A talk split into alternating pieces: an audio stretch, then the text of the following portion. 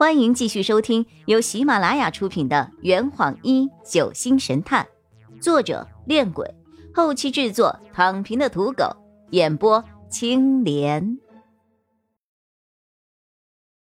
第一百八十四章，又死了一个。我是三个人中第一个返回餐厅的，这里的同学们似乎都有些心浮气躁了。虽说大家是为了安全才聚拢到一起的，但如此长的时间聚在同一个地方，确实容易滋生烦恼情绪。夏夜问我：“怎么样，找到洛前辈了吗？”我摇了摇头。陈晨成托腮思考：“奇怪，为什么洛前辈会突然消失呢？”冰雨晴十分的担忧：“他不会出了什么意外吧？”易星辰却漫不经心的开了口：“不会吧？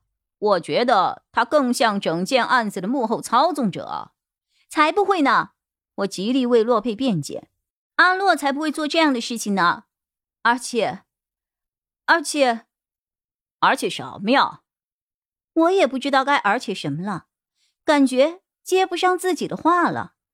于是我转移了话题：“而且，世子和婉一呢？”怎么没有看到他们呢？还有左一呢？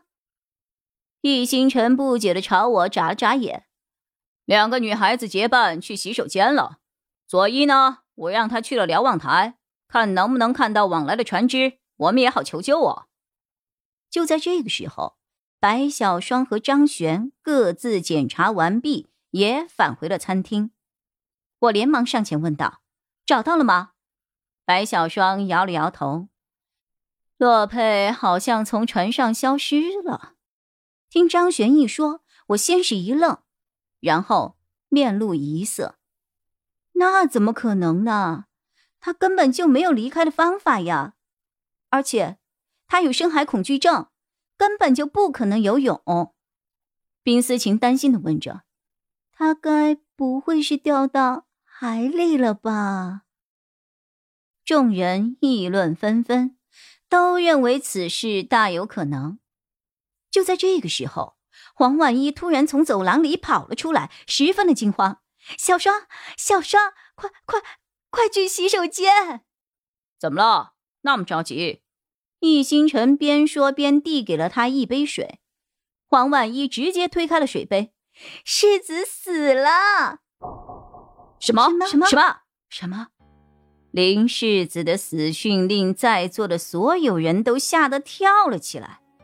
白小双让我们所有人都留在原地，然后自己带着黄婉一和易星辰前往了洗手间。透过餐厅和乘务室的窗口，看着易星辰和黄婉一将一个用衣服盖起来的人从洗手间抬进了十五号房，我的内心十分复杂。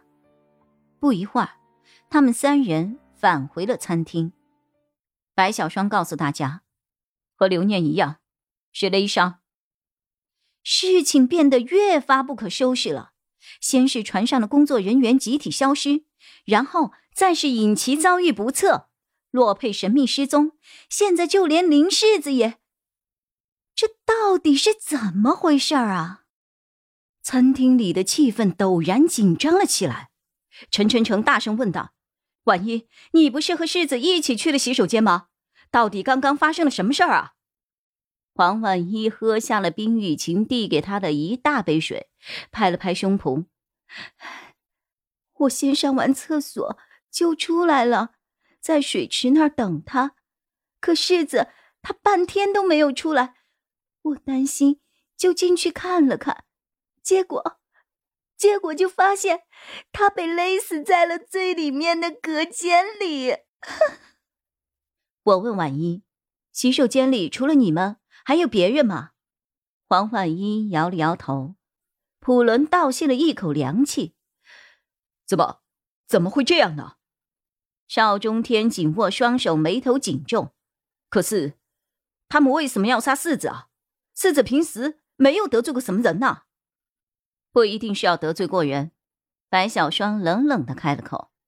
凶手不光杀害了世子，他事先还对尹奇下了手，这样一来，我们就很难推测出凶手的真正目的了。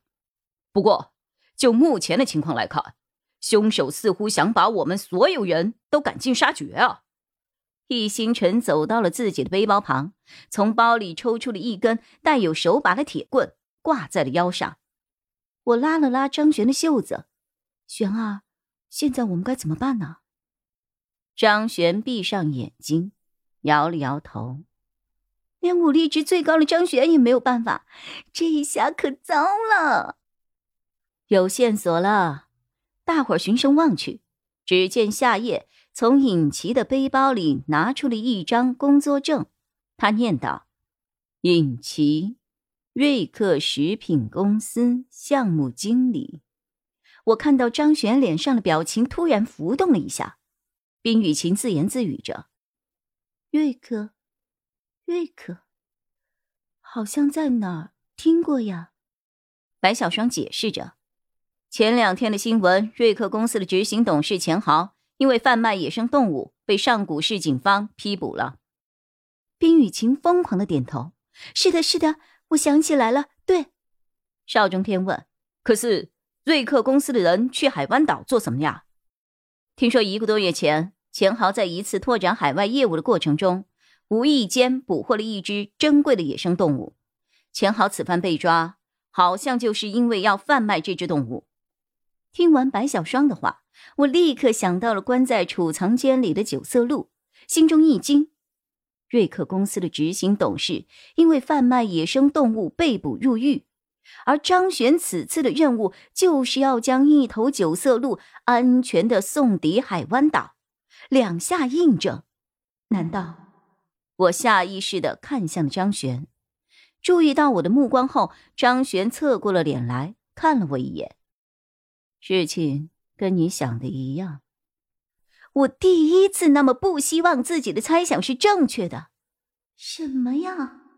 张璇是被瑞克公司雇佣的，他的任务其实就是协助钱豪贩卖野生动物。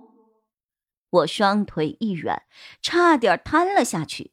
身边的冰雨晴立马扶住了我。你怎么了？没什么，有些低血糖。张璇正在牢狱生活的边缘徘徊。我血糖低一点不行吗？这坛已经喝完了，呵你猜出凶手是谁了吗？啊，老板，拿酒来。呃呃，更多精彩，请关注青莲嘚不嘚。